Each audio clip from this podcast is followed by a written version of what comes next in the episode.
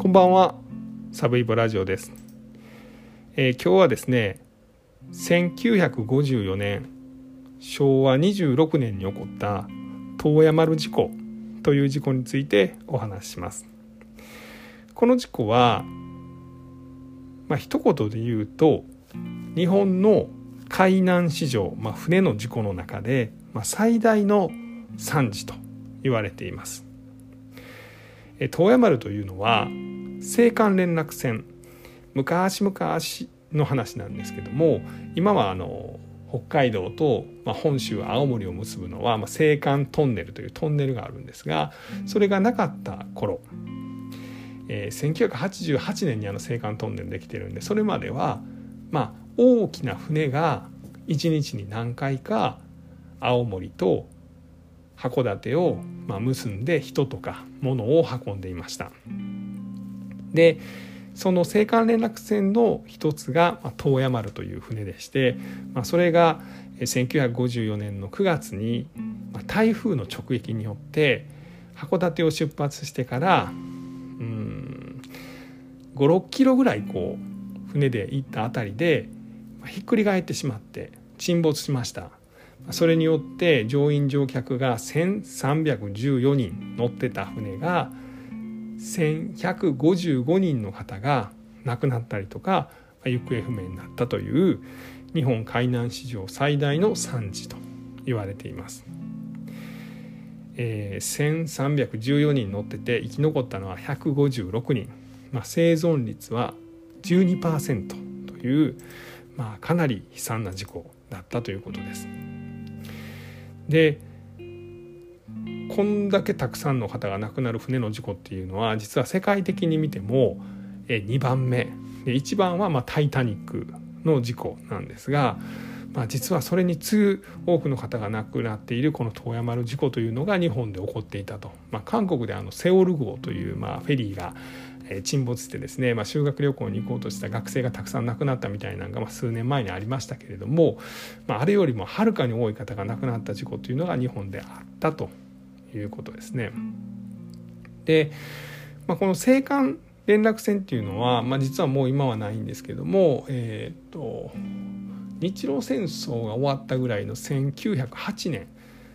明治ですねから、えー、1988年のこの青函トンネルが開通するまで、えー、この函館と青森を結んでました。で、まあ、例えば北海道の魚とかを、えー、この電車で運ぶあの線路に、えーとね、電車の、えー、で引っ張るあの貨車って言われるやつですね。あの線路でまあ荷物を運ぶあれですね。あれごとですねこの青函連絡船に乗せる。だからこの青函連絡船の真ん中にはですね船なんですけど線路があってですね、まあ、そこにこう電車ごと乗っちゃうみたいな、まあ、そういうシステムもあってこれによって例えば北海道で釣れたまあカニとかですね海産物が、えー、その後青森から線路に乗って東京ぐらいまではやってきてですね、まあ、東京のお金持ちとか、まあ、皆さんが食べてらっしゃったと、まあ、そういったこの物流の重要なものの一つであったということなんです。でこれが1954年の9月26日に、まあ、台風の直撃でひっくり返ってしまったということなんです。で、えー、こんだけまあ悲惨な事故がですね、まあ、どうして起こったのかというのと、まあ、その後ですね実はまこんだけたくさんの方が亡くなっているので、まあ、実はたくさんその後のですね、まあ、事件というかですね、ま、エピソードが残ってますので、まあ、今日はまあ簡単にどういう形で事故が起こったのかっていうのと、まあ、その後のま影響みたいなとこですかね、まあ、その辺をまお話していきたいと思います。まあ、ちなみに一番大きな影響は、ま、こういう事故によってですねもう連絡船はダメだとまあ、二度とこんな、えー、1155人も亡くなるような事故を起こさないということで青函トンネル作るぞと、まあ、青函トンネルができた作る、まあ、きっかけになったというのが、まあ、一番大きいところです。では事故がどのようにして起こったかです。えー、今でもまあ夏とか秋には台風が来ます日本は。まあ、大体ですねまあこの南の方の島ですねあの辺り海でですね台風が、まあ、フィリピンとかあの辺で発生しまして、まあ、それがですね、まあ、沖縄の方にぐーっとこう、西の方に流れていってですねでそこからえこの季節風に急激に乗ってですねえ北東の方日本をめがけてねスピードを上げてグオッとやってくるんですね。でこの時1954年にやってきた台風15号もですね、まあ、今の僕らがよく知ってる台風のルートを通りました、えー、沖縄の方から時速100キロこれかなり台風の中でも速いですスピード台風なんか言われたそうです、えー、九州の方上陸して、えー、本州の日本海側を沿うような形で北上してきますで実はまあこの台風で実は数人もうすでに亡くなってますでこのままえー、北海道にやってきます。で今でもそうなんですけど台風って北海道にやってくるとですね、まあ、勢力が弱まって、まあ、低気圧に変わるんですね。っていうのもまああの海面の温度が低いんでこの台風自体のパワーはなくなってくるんです。で北海道に着くぐらいにはあの低気圧に変わって、まあ、雨風はきついけどそんなにひどくはないという感じに、まあ、なるのが通常です。でえー、この遠山丸というのは近藤さんやったかな船長の名前ちょっとすいませんはっきりしないんですけど、まあ、その船長さんかなりのベテランで、まあ、天気を見るのも、まあ、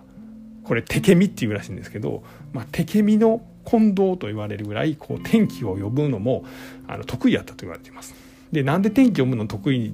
じゃないとあかんのかって言ったら、まあ、当時はですね今みたいに、まあ、その気象衛星とかもないのでこの例えば台風が来るとか天気が変わるとか、まあ、そういうのを僕らが情報としてきっちり今ほど正確なものは得れないと。例えば台風もですね今やったらその衛星とかレーダーとかでですね本当にこれ10分後どうなるとか1時間後どうなるとかはっきり分かるんですけど当時はですね南の方までですね飛行機を飛ばしていてですね台風のこの何ですかねこの風の強さとか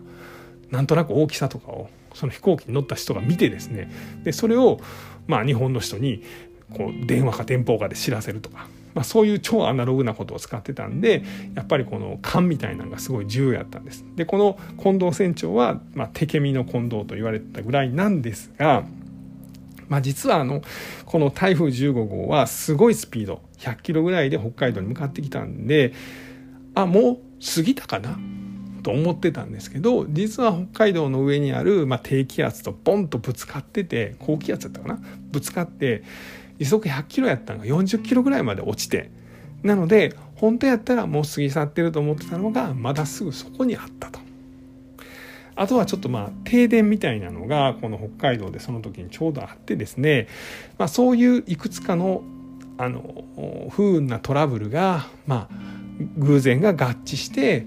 この手ミの近藤が天気を呼ぶのを失敗して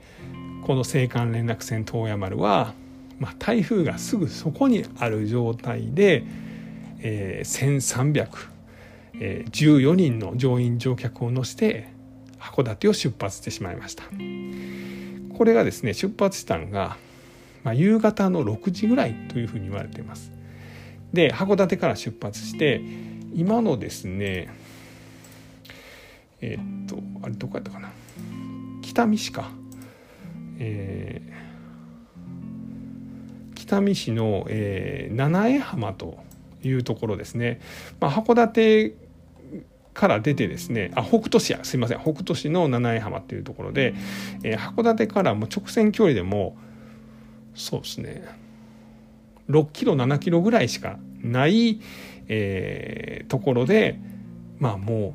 う暴風に煽られて沈没してしまいます。で実はこの七重浜という、まあ、浜辺ですね、まあ、陸からですねわずか100メーターぐらいの本当にもう泳げばすぐ陸につけるみたいなところでひっくり返ってしまいます。本当に、えー、一番この船のお尻のお尻というかこの底ですねが上に出てしまうぐらい、えー、ぐるんとひっくり返ってしまいます。で、えー、乗ってる人がたくさん亡くなったり流されたりしたんですがただ岸から100メーターです。本当に何と言うんでしょう泳ぎに自信がなかろうがあろうがまあなんとか泳いだら浜辺につけると言ってた状態なのに1,000人以上の方が亡くなってしまいました。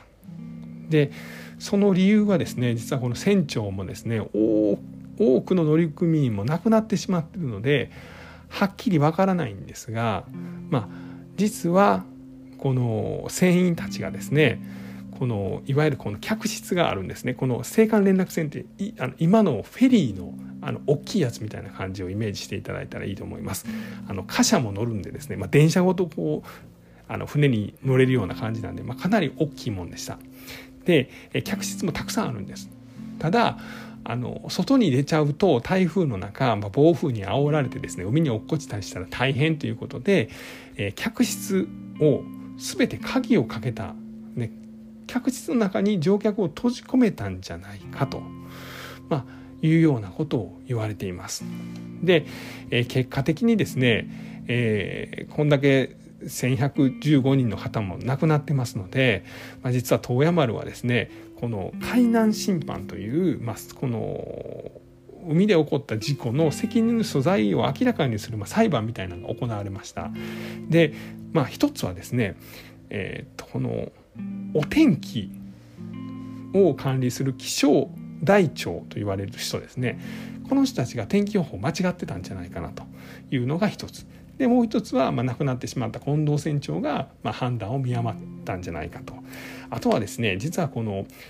えー、青函連絡船というのは国鉄が管理してたんですね。まだから実際この船に電車ごと乗り込んで、まあ、次青森に着いたらその電車がそのまま線路に乗ってあの東京の方に向かうわけですから国鉄が管理してました。で国鉄の局長とか偉い人がこれ乗ってたんですねこの船に。でその人たちが東京で会議あると。だから急げと。台風いいやないか行けって言ったんじゃないかっていう疑いもかけられてるんです。でその辺が、え誰が悪いねんっていうのがこの海難審判によってまあ裁かれまして、まあ、最終的には、えー、近藤船長ですね、まあ、亡くなった人に、まあ、簡単に言ったら責任がこう押し付けられたと。で、えー、その船長が判断見誤った人災であるという、まあ、審判が下りました。でさらに、えー、業務上往来危険とか業務上過失致死みたいなことで、えー、近藤船長とかこの国鉄の偉い人たちが書類送検されたんですが、まあ、これについては全員不起訴となりました。でお天気の関係者ですねも、えー、罪には問われなかったということです。まあ、これが基本的な裁判の結果でして、えー、最後にですね、まあ、こんだけ多くの方が亡くなりまして、まあ、その後、まあ、どういったトラブルがあったかというようなことを少しお話していきましょう。実はですねえー、っとこの亡くなった方々ですね1,000人ちょっと亡くなった方々には、えー、当時のお金で7万4,000円が支払われましたこれがあの香典とか見舞金という形で支払われたんですが、まあ、その中でちょっとこんな、えー、エピソードが残っています。えー、北海道の印刷工26歳は、えー、この事故があった遠山の事故の後、えー、函館市の、まあ、慰霊堂を訪れて身元不明の女性を眺めながら声を殺して、まあ、泣いていたと。で係員が「どうしました?」と言ったら「これは私の妻だ」と。実はいろんな家庭の事情があって、まあ、妻は東京の実家に帰って別居中だったと。で少し戻ってきたんだがまあこの遠山原に乗っててと言って泣き続けたんですね。で、まあ、この係官とかはこの人の話を信じてですね、まあ、死亡確認書を作って、えー、仮装してでこの見舞い金と香典を、まあ、この男性が持って帰ったんですが、えー、実はちゃんと調べるとですねこの人は、ま、詐欺といわゆるこの香典と、えー、見舞い金泥棒であったと。いうことが分かってその後、まあ、詐欺容疑で逮捕されたと。で実はこのお見舞い金をですねこの騙し取ろうとした人は何人かいたそうでこういうトラブルが起こったということです。で、えー、他にはですねあこの1,000人以上の方がまあ亡くなったり行方不明になったんですけども多くの方がこの北斗市の今現北斗市の七重浜というところで、まあ、死体があの集められたんですけれども、まあ、そこでですね死体が集められてから焼却炉の方ですねこの火葬場の方に、まあ、トラックで大量に運ばれたんですね。で実は運ばれてる途中に、まあ、30歳ぐらいの男性が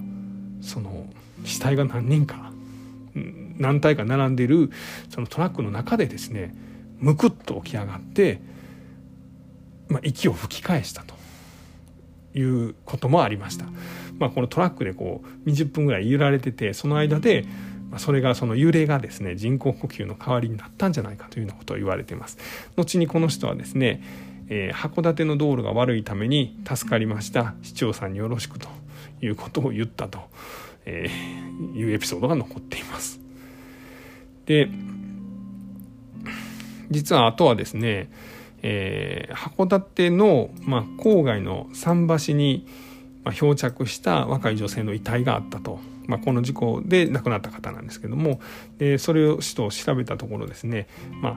遺書を持ってらっしゃってでこの方は東京の看護師さんで、まあ、失恋の痛手から自殺を決意して、まあ、北海道にやってこようとしてたと。ただまあ、その道中この青函連絡船の遠山丸に乗ってて、まあ、自殺ではなく事故で亡くなってしまったと、まあ、そういうこともあったということです。で、えー、実はこの遠山丸事故が起こったのは1954年の、まあ、9月なんですけれども、えー、実はその翌年ですね、えー、瀬戸内海でもまあ、この連絡船の紫雲丸というのが、まあ、沈没するような事故が起こってます。でこの時はですね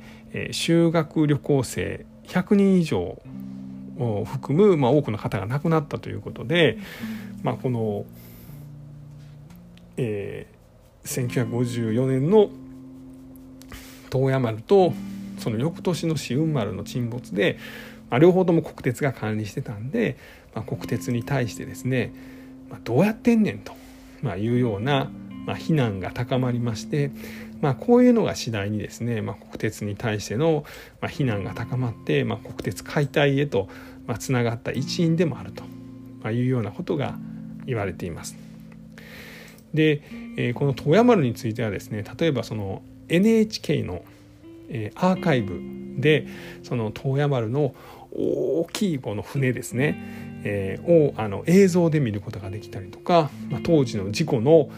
報道ですね、が、まあ、そのまま残ってたりとかもあります。あとはですね文春オンラインとかにもですね、まあ、結構詳しくですね、えー、長い連載が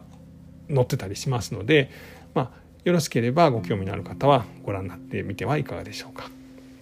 えー、今日はですね1954年昭和29年に、え起こった日本海難史上最大の、ま惨事、えー、1155人ごめんなさい1155人ですね亡くなった方